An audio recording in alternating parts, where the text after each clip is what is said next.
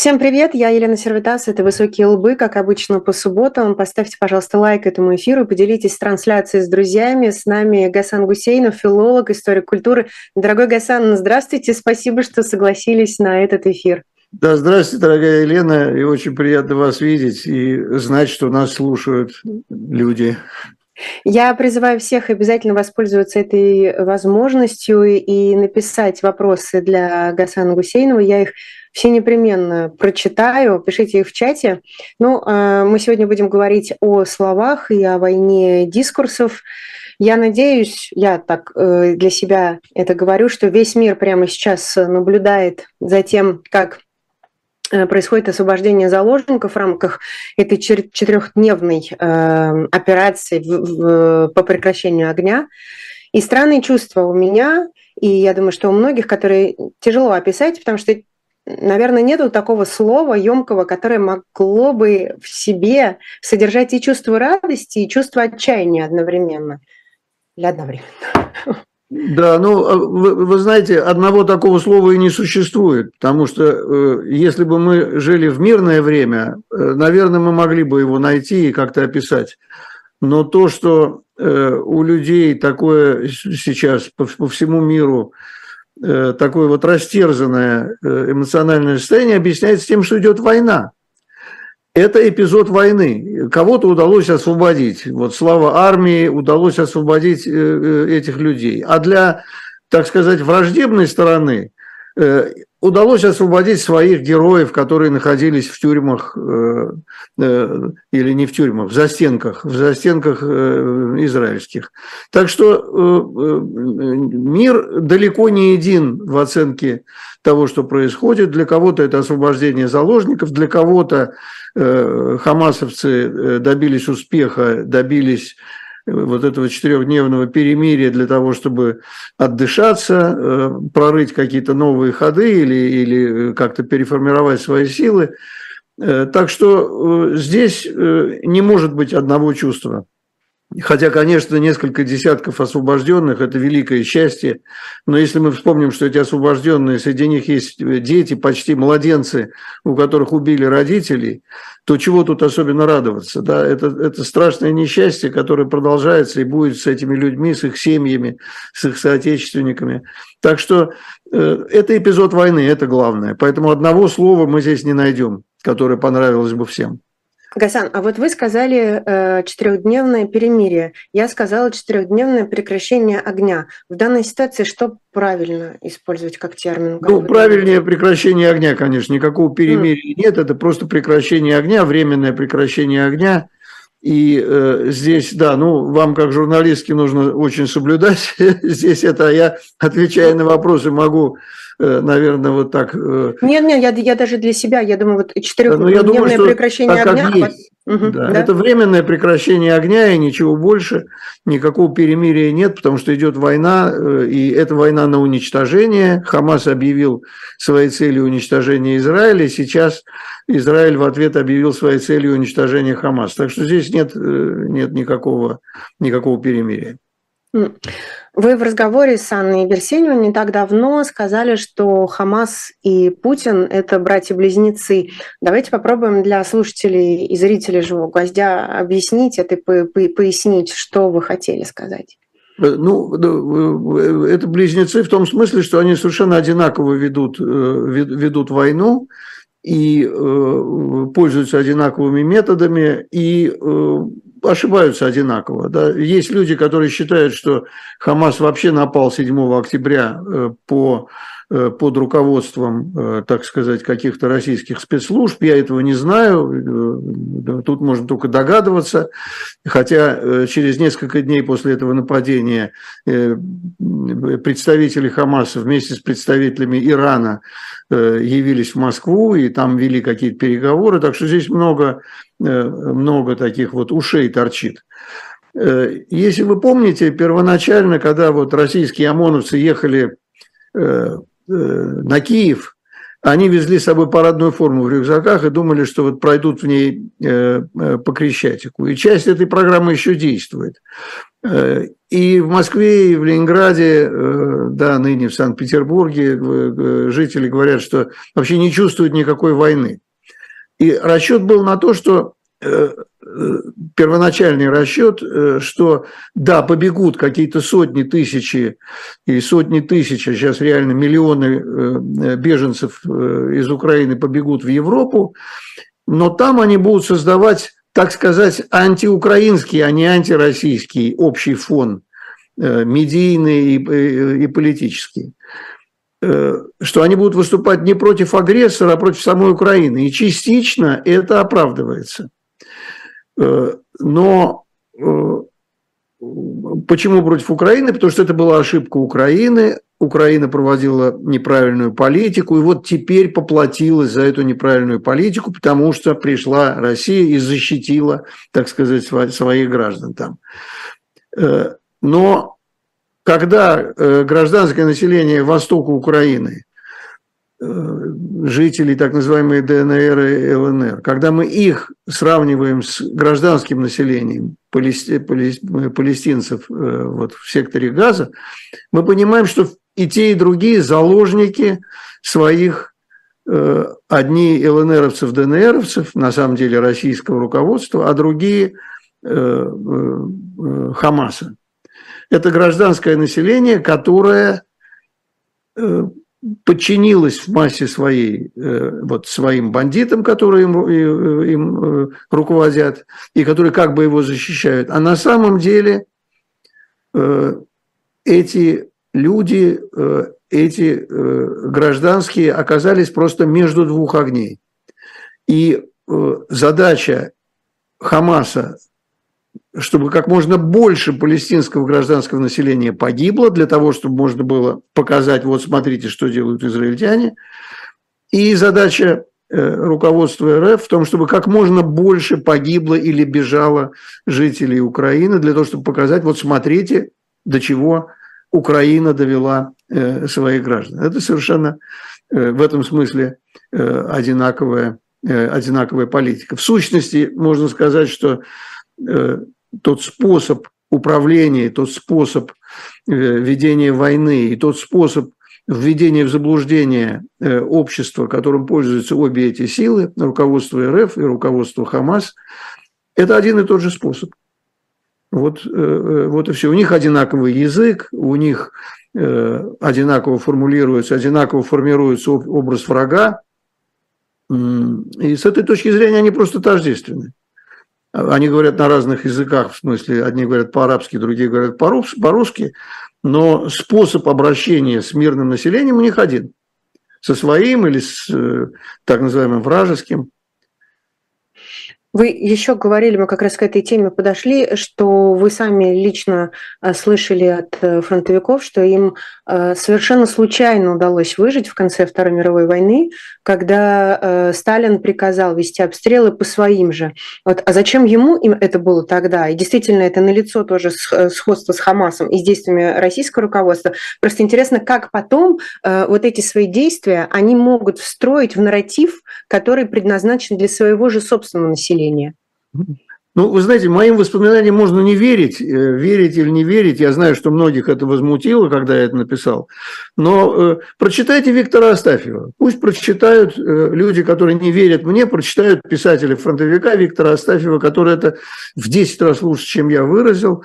И э, объяснение очень простое. Кстати, объяснение основано еще и на хорошем изучении Сталином истории, в отличие от нынешних э, правителей. Он там какие-то книжки читал. Э, и вывод, который он сделал, конечно, ужасен, но этот вывод был очень прост. Сталин целенаправленно уничтожал тех, кто мог бы после войны задавать вопросы. Он же отправил в лагеря всех военнопленных. Это миллионы людей которые 10 лет провели в лагере, значит, после того, как они пробыли там э, год, два, три в э, немецком лагере, они провели 10 лет э, в советских лагерях на принудительных работах, так сказать, на перевоспитании. Они вернулись уже после смерти Сталина. Так же, как после смерти Сталина вернулись военнопленные немецкие опять-таки, миллионы людей, которые работали в Советском Союзе на восстановительных, каких-то на восстановлении городов, строительстве и так далее. Сталин прекрасно знал, что произошло с героями наполеоновских походов, которые вернулись Э, после войны 12-15 годов вер, вернулись в Россию. Да, он получил, э, он, то есть тогдашний правитель Российской империи, получил э, восстание декабристов. И вот логика здесь была совершенно железная. Лучших выбить, лучших, тех, которые прорывались, входили в города, выбивать своей собственной артиллерии, убивать. И зная все это, Сталин проделывал – Э, с особым цинизмом, как сейчас бы сказали. Да, вот его криминальная энергия э, – это именно криминальная энергия человека, который знает, что на совершенно напрасную смерть посылает людей. И когда у Виктора Астафьева спросили, э, мы же победили, с ним, я помню, Караулов вел такое телеинтервью, оно сейчас есть, висит Э, в YouTube и на других каких-то э, каналах. Э, и тот ему сказал, ответил, нет, говорит, мы не победили, мы их завалили своими трупами.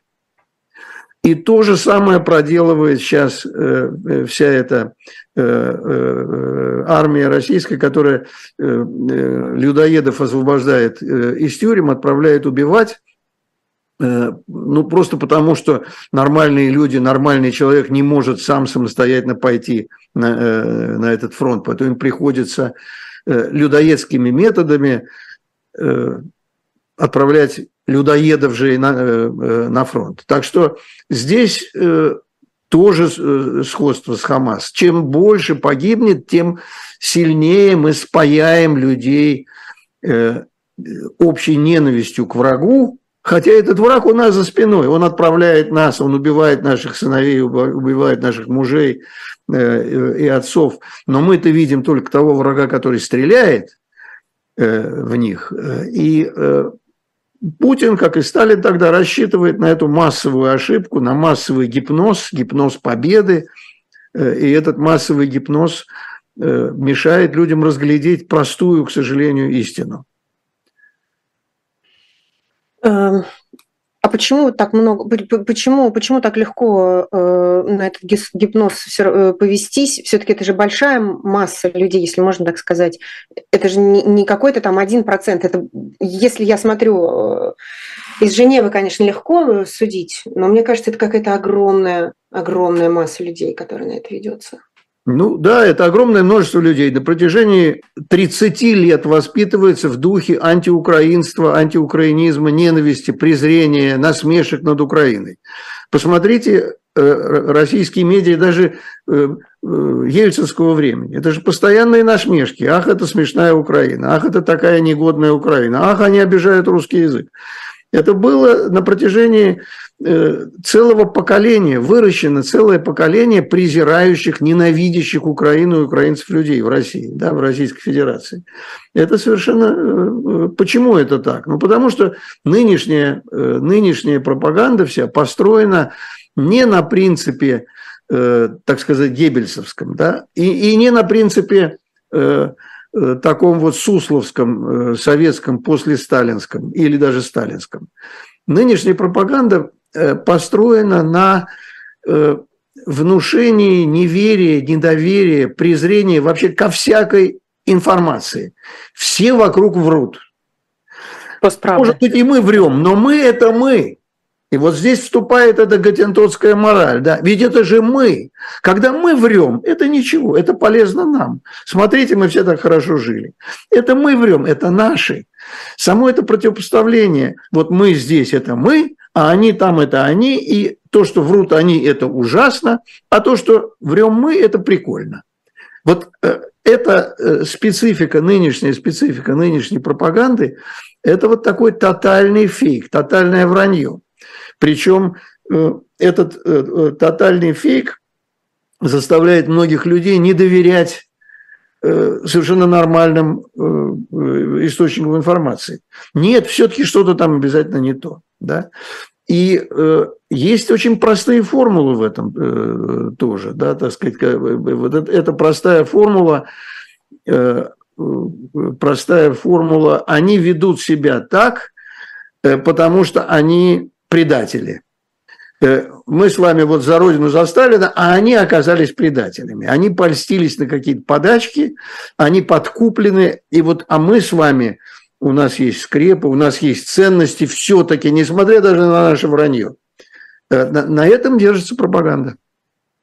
И как будто меня, меня все время поражало, я встречался на днях с Михаилом Шишкиным, когда они говорят, у нас есть ценности, как будто на Западе нет ценностей, или они какие-то другие, это очень всегда э, странно звучит. И еще как раз э, тоже Шишкин говорил, что э, вот такая русская правда – это неправда без конца, и вроде бы, когда они сказали, что у нас там нет русских военных э, в Украине, это такая дисуазивная практика, чтобы просто обмануть э, врага, как будто нас там нет, мы-то все понимаем, что они там есть. Это вот очень странно, и это так долго работает. Это работает и будет работать дальше, потому что э, люди э, привыкли, принюхались, присмотрелись к тому, что им показывает э, э, Соловьев, присмотрелись к этой э, к этому, к этому вранью и привыкли к тому, что э, чем более беззастенчиво, э, с чем большим Э, таким вот э, огоньком э, ты будешь врать, тем больше к тебе будут прислушиваться. Этот способ они освоили, но ужас в том, что в истории еще не было такого вот отрезка времени, такого продолжительного отрезка, да, это еще раз скажу, целое поколение живет в этом, когда из всех утюгов, из всех экранов, из всяких радиоточек доносилось бы столько яростной лжи и столько ненависти, сколько у всех этих Скобеевых, э, Соловьевых э, и же с ними. Э, это, конечно, совершенно уникальная ситуация. Так, так, такого не было нигде и никогда, чтобы так долго, так интенсивно обрабатывали население. Поэтому нет ничего удивительного в том, что многие люди считают, что это и есть Э, вот такая правда, ужасная правда о мире. Э, и если они иногда не верят в эту правду, хотя бы они говорят, ну вот, ну все-таки это мы, все-таки это наши. Э, давайте все-таки будем с нашими, давайте будем хоть, слушать наших. Так что хоть это... плохонько, но свой. Да, да, да, да, да к сожалению. Гасан, я вот читаю вас в Фейсбуке, очень много у вас там потрясающая, уже огромная аудитория. Кстати, обязательно подписывайтесь на Фейсбук Гасана Гусейнова. И я заметила, что вы почти никогда не пишете слово «Россия», если вы говорите о, о той России, которая связана с Путиным, с его режимом, там, с его правительством, вы всегда пишете, чаще всего пишете РФИ или там Росфедерация. Вы просто, э, я хочу понять, за этим действием что сложить? Вы, вы не хотите это слово им отдать, чтобы они его себе присвоили или как-то с ним ассоциировались? Это очень хороший вопрос. Э, на самом деле я Э, в данной, в данной точке я э, разделяю э, взгляды Сталина, Черчилля, Рузвельта и Путина на то, что Россия – это не нынешняя Российская Федерация, а историческая Россия, которая, вот Российская империя была Россией, Россия был Советский Союз, как Сталин и Черчилль говорили, Россия – Раша. И вот, э, и вот э, она перестала существовать в 1991 году. С 1991 года существует Российская Федерация как часть бывшей России, и с этой точки начинается расхождение мое с путинским режимом и со всеми теми, кто считает, что нужно эту историческую Россию любой ценой восстановить. Не нужно ее восстанавливать. Э, не, не, не будет восстановлен ни Третий рейх, Э, не будет восстановлена Британская империя в своих э, границах до 1918 года. И Россия с этой точки зрения это чисто историческое понятие. Поэтому я говорю и э, продолжаю говорить РФ или Российская Федерация или Росфедерация, как угодно, но, конечно, не Россия. Поэтому, да. Мы как раз подошли к вами, с вами еще к одной теме.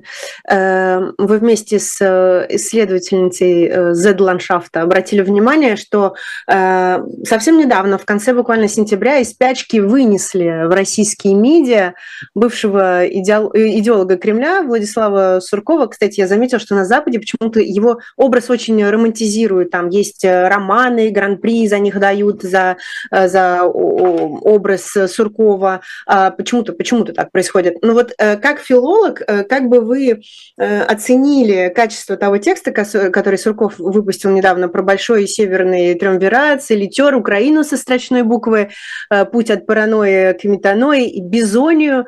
Вообще, кому это послание было адресовано? как вы считаете? Да, это было интересное выступление, потому что он как раз за несколько дней буквально до нападения Хамаса на Израиль э, это опубликовал. И э, я сейчас вижу, что это до некоторой степени была такая вот подготовка, медийная подготовка к этому, э, к этому нападению. Адресовано это в первую очередь союзникам, путинским союзникам на Западе. И э, тем, э, их очень много, этих союзников, они очень пестрые. Они, среди них есть крайне левые и крайне правые. Да, вот во Франции это и Марин Ле Пен, и Меланшон. Это и лидеры там, альтернативы для Германии в Германии, и э, левые, бывшие левые, там Сара Вагенкнехт. Так что это очень пестрое, очень пестрое сообщество своих, которые могли бы в конце всего сказать, да, нам действительно нужна, очень нужна вот эта великая Россия, а все эти маленькие э, восточноевропейские государства, все эти, все эти страны Балтии, Украина, Молдова, э, весь этот э, э Кавказ, все это второстепенно. Нам надо иметь дело вот с этими большими партнерами, и поэтому идея большого северного триумвирата, она на самом деле, она была у э, Буша-младшего, э, она была у Трампа, нам надо договориться, э, большим, великим надо договориться. Так что это было адресовано очень целенаправленно этой группе. А для российского потребителя, конечно, вся эта в общем, такая риторика, вы процитировали, да, вот этот от паранойи к метанои, бизония. Значит, он вынул, вынул из старого словаря э, э, бизонии называли э, британскую и американскую зоны оккупации Германии до появления ГДР, э, да, то есть вот от, исключая советскую зону. Тоже не случайно он это все э, предлагает, потому что вот это разделение Э, Сурков, потому что э, в Германии, Германия тоже в отношении Российской Федерации, нынешней, в отношении Путина не едина. У него очень много сторонников э, в восточных землях Германии, как раз не в Бизонии, а вот в бывшей ГДР, в силу разных причин. И есть политики, которые его поддерживают здесь, и есть бизнесмены, которые его здесь поддерживают. Так что это довольно Э, такое вот э, хитроумное выступление для того, чтобы разделить, э, дестабилизировать общественное мнение в Европе. Так что это можно над этим посмеиваться, можно смеяться над его словарем и, и над тем, что его вывели из анабиоза, где он сидел, играл вот в этот самый э, э, солитер. Э, вот, и написал, что Россия должна быть сулидером, да, сулидер. Почему возникло это созвучие? Потому что он сказал, это будет, Россия будет сулидером северного, вот этого большого северного триумвирата. Э, и э, Поэтому да, для, для внутреннего пользования это все мало годится, потому что это на кошмарном языке написано, это просто карикатурное сочинение. А вот союзники на Западе вполне могли это как-то, так сказать, проглотить это, э, эту, эту таблеточку, так сказать. И потом, э, то есть его расчет на то, что, э, что мир забудет про то, что Путин людоед, и, и будет с ним солидерствовать. А вот а вдруг это чудо ну, не произойдет, про которое он говорит, что, про которое Вернее, если действительно, не дай бог, про Украину забудут, потому что если смотреть сейчас новости, она потихонечку уже не в первой там части программы, а уже под конец. Э, и мало кто знает, что на самом деле происходит в Украине, что там идут бои, как будто все затихло, и нет этой повестки уже. Вообще вероятность, что Украину, если не забудут, то э, отставят в своем сознании Э, на фоне э, развернувшейся войны на Ближнем Востоке, такая вероятность существует. И здесь надо помнить, и об этом сейчас можно сказать, что во время войны, которую не называли войной, а все время называли этой самой специальной военной операцией, предпринимались попытки разжечь огонь где-то еще для того, чтобы он отвлек или, по крайней мере, в какой-то дым э, погрузил э, войну в Украине. Например, война на Южном Кавказе. Угу. Армяно-азербайджанский конфликт, который да, после того, что произошло так называемая 44-дневная война в 2020 году, и вот в разгар войны в Украине снова военные действия и снова угроза расширения этого конфликта. И она и сейчас э, муссируется, эта, э, эта угроза. Э, если бы конфликт продолжался там дольше, если бы удалось его запалить действительно, эту большую войну, то какая-то тень возникла бы. Теперь война на Ближнем Востоке, вот только-только она началась, и здесь, конечно, велики надежды российского руководства, что либо хуситы, либо Хизбалла, либо еще кто-то Э, в эту войну вступит э, на стороне Хамаса или из желания как-то поддержать, э, поддержать их. Здесь явно не удалось это сделать в полной мере, но зато удалось перевести весь разговор об Украине куда-то в тень. Все-таки Украина ушла с первых страниц Э, новостей, поэтому сам характер, сама природа этой войны, как э, вот такой геноцидальной, как войны на уничтожение, не просто на истощение соседнего государства, а на уничтожение значительной его части. Э, четверть населения покинула страну.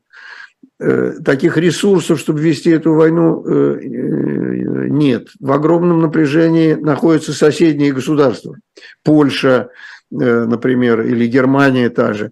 Все это в совокупности, конечно, дестабилизирует западное общество. И если завтра э, увеличится поток беженцев с Большого Ближнего Востока, откуда-нибудь еще, я думаю, что следующая э, фаза будет Ливан и Сирия.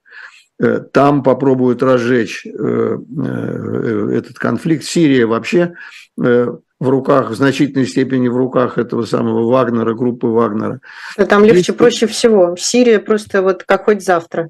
Да, э, и это, если это произойдет, то снова повторится тот же поток беженцев, который был в 2015 году, как мы помним, который вызвал колоссальные совершенно Э, э, проблемы в э, Западной Европе, и который в конечном счете вместе вот с тем, что произошло или происходит последние два года в Украине, в конечном счете привел к сильному поправлению Европы, к приходу власти, к власти крайне правых, и вот только что прошли выборы в Нидерландах. Нидерландов. Да, да, да. И впереди выборы Э, во Франции, впереди выборы в Германии. В Германии э, очень быстрый рост наблюдается э, праворадикальной партии «Альтернатива для Германии».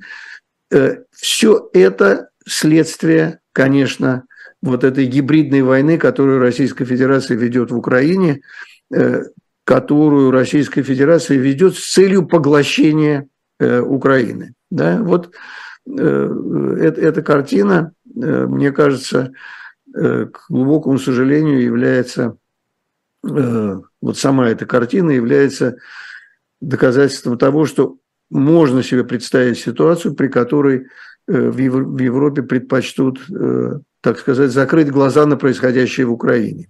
Беженцам, да, будут помогать, центральному правительству будут помогать, но в остальном будут считать, что лучше нам отдать путинской Эрефии то, что она забрала, и как-то с ними замириться, потому что худой мир лучше доброй ссоры. Вот такая, такая ситуация действительно есть, и да.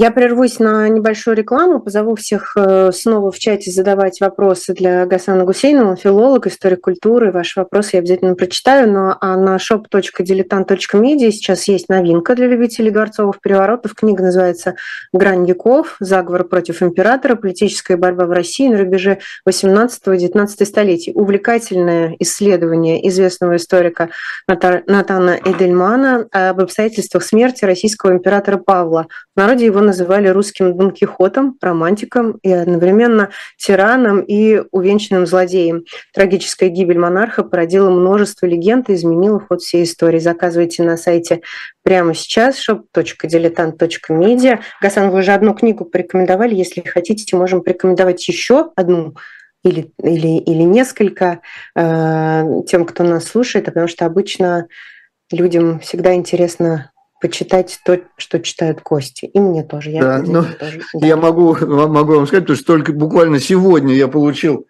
э, эти три тома замечательных. Вот э, я сейчас тот, что я раскрыл, я начал, э, начал с третьего, потому что последний, так сказать, нас, да, вот этот, эта книга, э, трехтомник э, «Иммигрантский архив Льва Троцкого», который э, издан замечательно совершенно Юрием Фельштинским, Э, выдающимся исследователем и биографом Троцкого, и издателем Троцкого, э, да, здесь э, комментарии Ферштинского и Чернявского. В 23 году буквально вышла эта книга, она вышла, правда, в Германии на русском языке, но вот по всем, так сказать, академическим правилам, с именными указателями вот такая замечательная, замечательная книга. Я ее всем горячо рекомендую, хотя, может быть, она многим не будет доступна, но...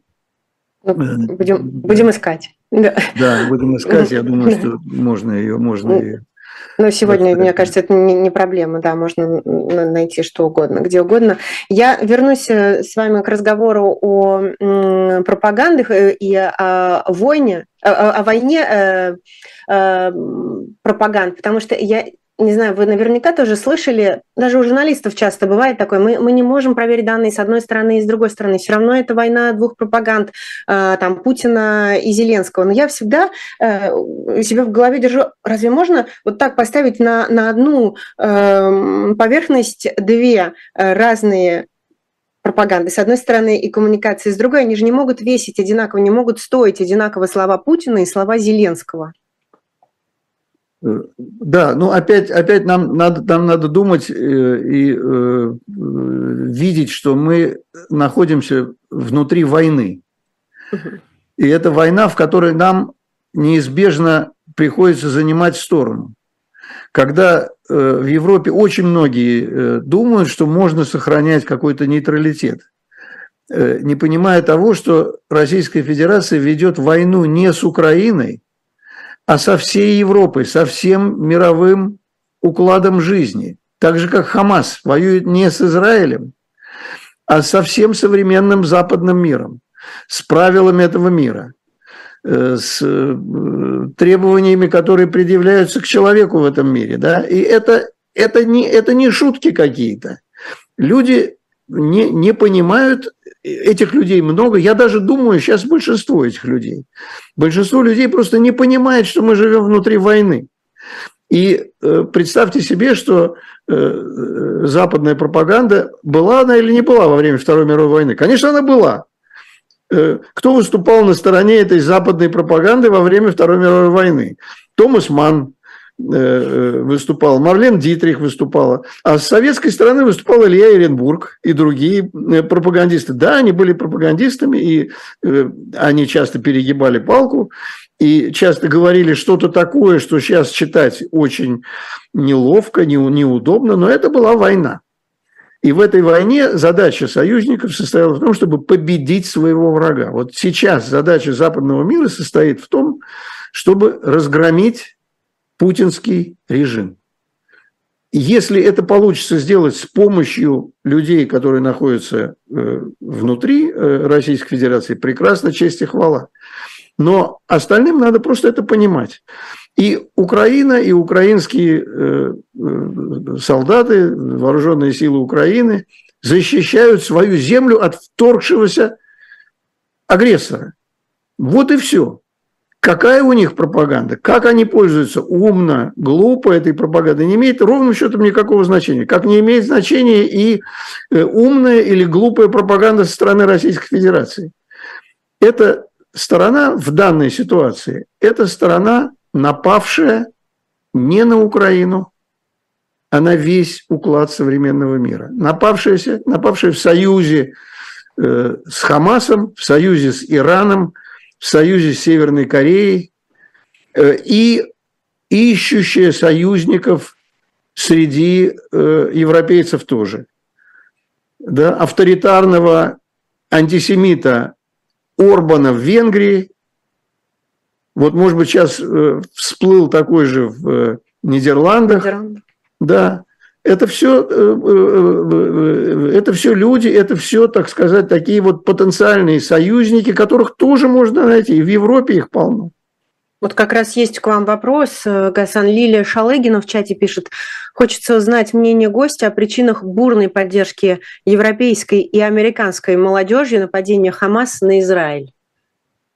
Да, ну это как раз, это как раз такая трагическая, трагическая история, потому что опять-таки, в мирное время, в относительно мирное время, э, хорошим тоном э, в академическом сообществе Соединенных Штатов Америки, Европы и так далее была такая вот острая критика Израиля за обращение с палестинскими беженцами, с палестинцами.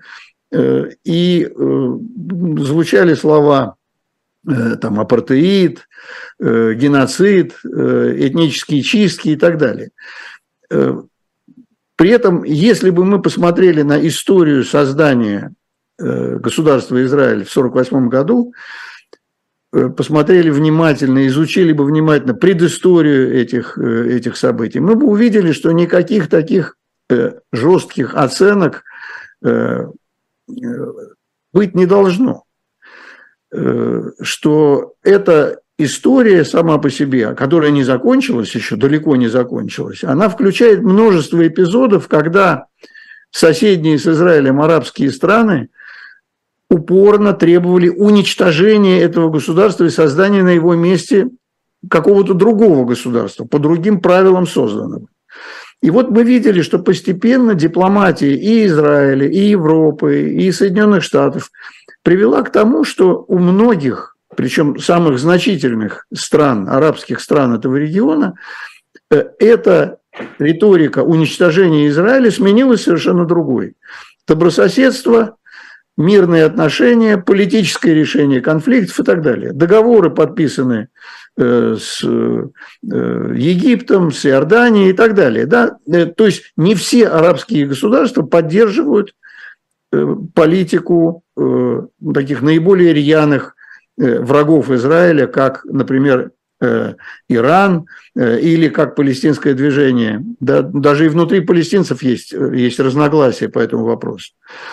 Но здесь получилось так, что и это чрезвычайно важное, важное обстоятельство, что значительная часть иммигрантов с Ближнего Востока, из Турции, которые находятся в Соединенных Штатах Америки и которые находятся в Европе, определяет климат, определяет общую атмосферу описания происходящего в Израиле. Не академическая дискуссия, не какой-то там э, научный анализ, даже не политический анализ, а чисто эмоциональный взгляд на происходящее. Вот Израиль мешает жить палестинцам, и поэтому мы должны выступать против Израиля. В Израиле все хорошо, Израиль поддерживают американцы, значит, все, что делает Израиль, плохо. Да? То есть Израиль в этом случае отдувается за европейские правила мирного существования государств, политическое решение всех спорных вопросов. За Соединенные Штаты Америки отдувается Израиль. И почему еще он отдувается за все это? А потому что э, традиционно, традиционный вот этот глубинный антисемитизм, который существовал, да, начиная со средних веков в Европе, он никуда не делся. И после национал-социализма он никуда не делся.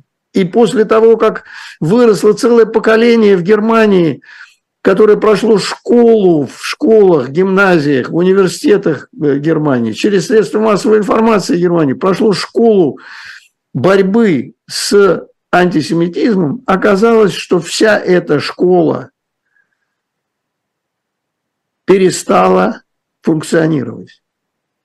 И среди молодых людей мы находим э, удивительных, как будто родившихся в 20-е годы 20 века антисемитов. Ответ очень простой. И этот ответ, к сожалению, состоит в том, что меняется поколение, уходят поколения, пережившие Вторую мировую войну, уходят поколения, которые были в лагерях уничтожения, уходят поколения, которые знают, как, из каких зерен вырастает потом человеконенавистническая идеология, а следующее поколение считает, что все это, что ему рассказывали, это сказки. Этому можно верить, а можно не верить. И они видят вокруг себя то, что им преподносится э, не, не только недобродетельными, да, но даже и э, людьми, в сознании которых не существует представления о э, каком-то будущем. У них есть только представление об их настоящем, о той минуте, в которой они живут сейчас. И в результате мы видим рост антисемитских настроений даже в той среде, которая казалась бы политически нейтральна. Например, среди э, защитников природы. Грета Тунберг. Зеленые, зеленые оказались коричневыми, зеленые вокруг э, там э, Греты Тунберг оказались коричневыми, неожиданно совершенно для всех. Вдруг оказалось, что ее волнует не столько повестка Э, такая вот природоохранная, сколько политическая повестка. И другое любопытное, интересное явление. Никто из э, ее сторонников никогда не выступал против, например, разрушения окружающей среды во время нападения России на Украину. Они не выступали против этого.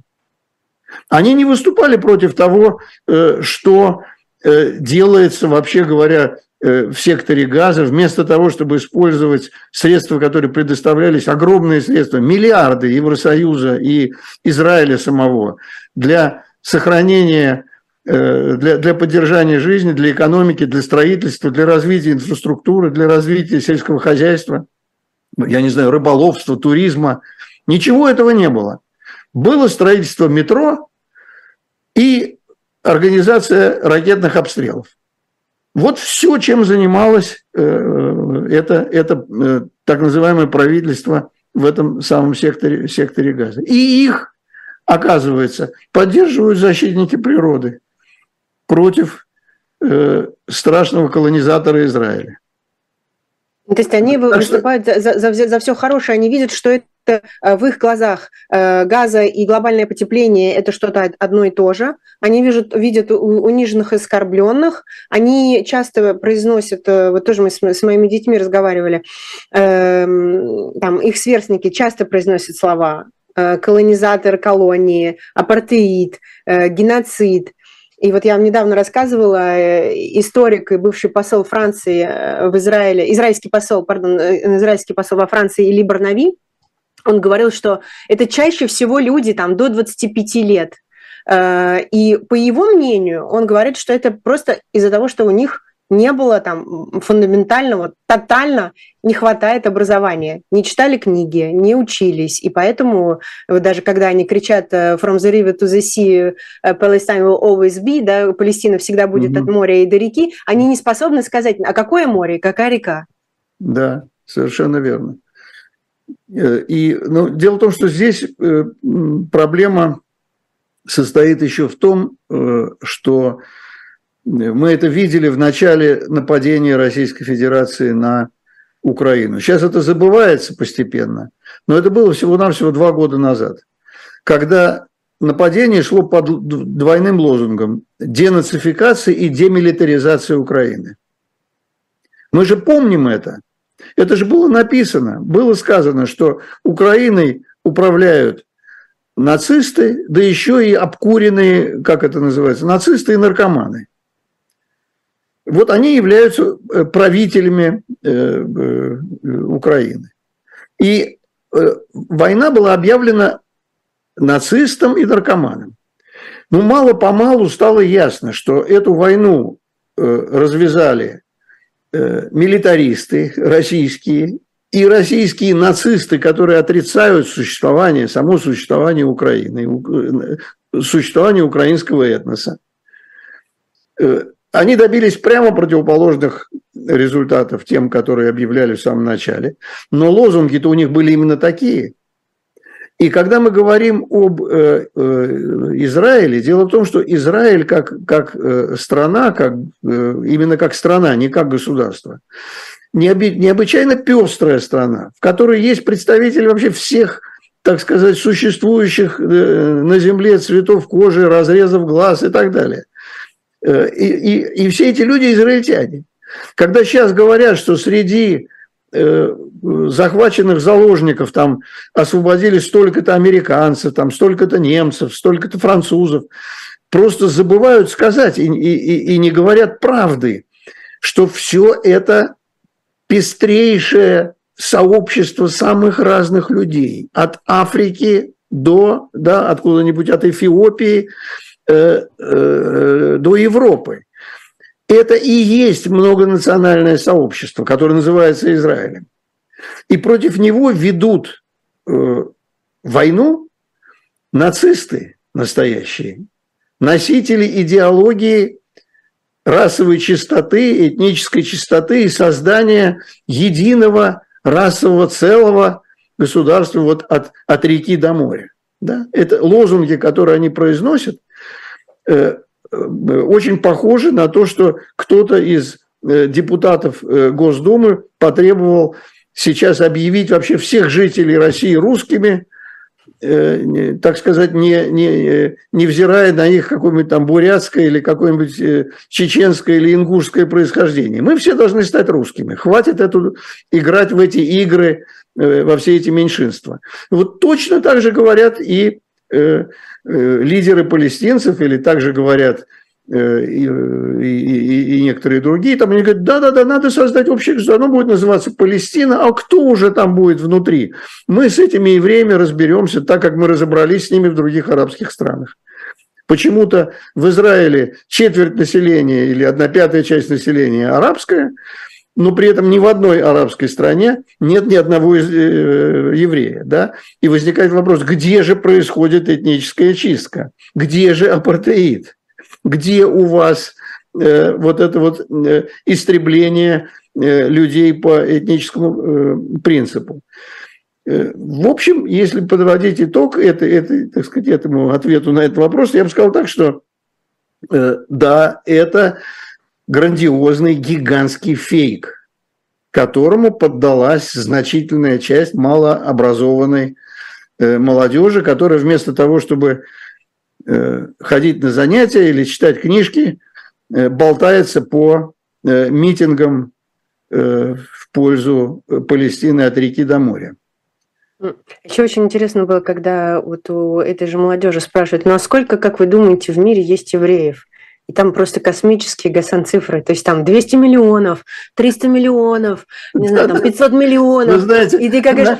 может быть, максимум 16 миллионов в мире, э, или, да. ну, там, от 12 до 16 там разнятся цифры. Да, вы знаете, а, на эту и тему... люди просто не удовлетворяют. Да. На эту тему был, была совершенно замечательно, он писал такие Дадзебао, э, Игорь Губерман, Э, в конце 60-х годов, я уже не помню, это было после войны 67 -го года, я думаю, что да, потому что тогда был, после этого был конфликт э, на острове Даманский, у него было такое четверостишее.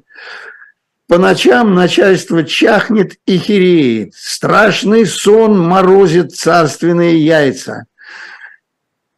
Что китайцы вдруг воюют, как евреи, а евреи расплодились, как китайцы.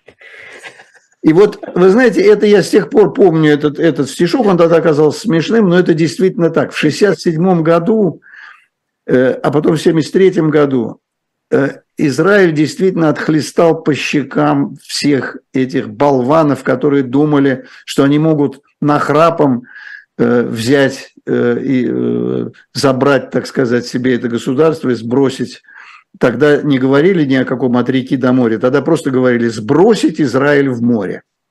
Точно. Да. Вот. Гасан, э, так что есть... да, э, вот это, это, э, это, это, это, это есть и это продолжение той самой, той самой войны, с которой мы да, с вами начали сегодня разговор. Вам есть вопросы, Гасан, снова в сайте. И, кстати, наша аудитория очень радуется, что вы сегодня с нами на «Живом гвозде», так что вы должны приходить почаще, если у вас есть такая ну, возможность, и если время у вас есть. А, вопрос от Марии Д. Она спрашивает, как Гасан относится к, фемини... Э, к феминитивам? Ну, раз мы про войну дискурсов, этот э, вопрос Ой. тоже очень важен. Вы, Редакторка, знаете, журналистка Елена Сервитас, я вообще не, я не очень люблю, да, когда мне говорят. Э, сп- спасибо за этот вопрос. Это, может быть, это я, я, я не знаю, кто задал этот вопрос. Я э, целиком и полностью за феминитивы, за внимательное, чуткое отношение к феминитивам. Русский язык один из самых богатых языков э, по части суффиксов и, э, во всяком случае, богаче немецкого и любого другого европейского языка по части суффиксов. И суффиксов э, э, женского рода очень много. Борьба с феминитивами в русском языке началась, как ни странно, в советские годы. И в 60-е годы, кто хочет об этом прочитать, у меня есть на эту тему кое-что написано. В 60-е годы один из замечательных лингвистов заметил, что как же так получилось? У нас раньше была народная артистка СССР, а в новых правилах звание называется народный артист СССР или там заслуженный артист СССР.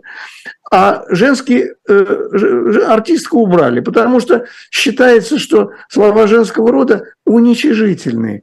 Это началось в густопсовое советское время.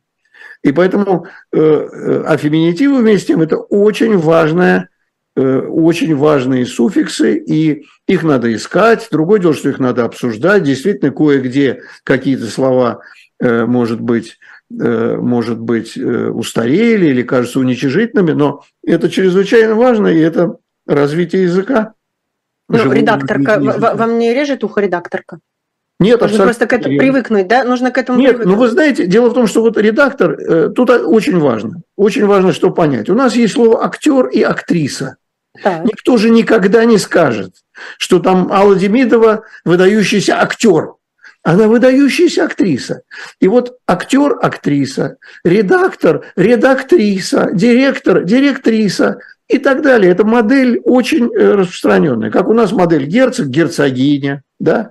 гусь, гусыня. Это совершенно нормальные слова, которые живут в языке, э, э, знаете, есть, причем в русском языке что еще хорошо? Вы можете слово русифицировать, вы можете сказать, например, у Пастернака в стихотворении «покачивалась фельдшерица над склянкой на шатыря». Фельдшер – фельдшерица. Не надо говорить фельдшерка, а надо, можно сказать, фельдшерица. Э, э, например, э, доктор, там, она доктор наук. Ну, почему она доктор наук? Она докторесса. Она док... Красиво, мне нравится редактриса, докторесса. Конечно, прекрасно. Ведь дело в том, что это же все равно все заимствованные слова. Почему их не заимствовать вместе с суффиксом, как это и было сделано? Да? Э, э, поэтому здесь совершенно нечего. Э, вот в Австрии там говорят, никто не говорит фрау докторин, да, а фрау доктрикс, фрау доктрикс нормальное совершенно слово, то есть это такой вот э, э, латинизированный германин, очень хорошо бы э, могло работать и по-русски, э, докторесса или докторица. Так что здесь, э, понимаете, люди э, незаметно для себя, люди, которые борются с феминитивами, на самом деле они просто считают женщину существом второго сорта.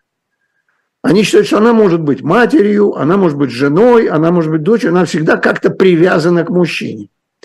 И вот этот, э, есть один, так сказать, такой альтернативно одаренный, этот самый, вот он представитель Госдумы или кто-то там, Володин, сказал, вот у нас женщина, да, добивается больших успехов, но мы должны подсказать, только когда рядом находится мужчина, да, вот этот вот, вот этот патриархальный весь бред, который мы слышим э, э, каждый день, и этот патриархальный бред заставляет и многих женщин не понимать, что они живут в женоненавистническом мужском государстве.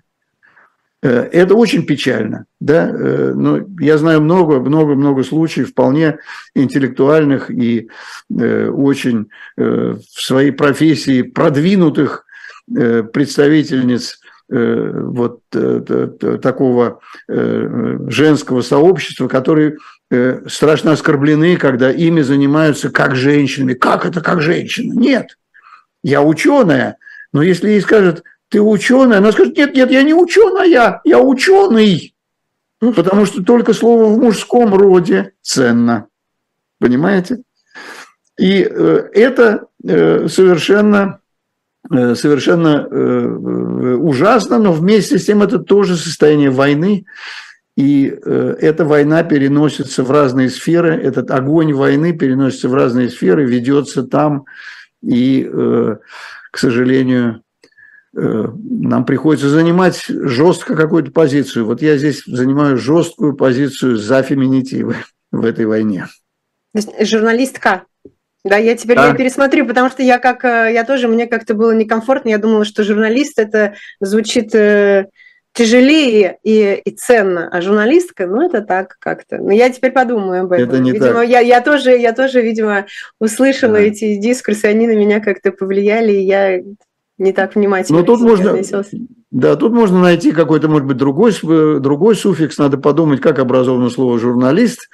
По-французски очень легко сказать, потому что там надо добавить всего одну буковку, и да, произношение это даже никак не сказывается. А вот в русском языке довольно много, э, много таких возможностей. Поэтому. А, а филолог, кстати, у нас минута до да. конца эфира. Филолог, и мы заканчиваем да, э, филологиня, вполне может быть. Фило, да, это совершенно, совершенно нормально. Я очень люблю эти суффиксы, и русский язык ими очень-очень богат. И они, появляясь в одном месте, они вполне могут появиться и в другом. Ничего страшного в этом нет.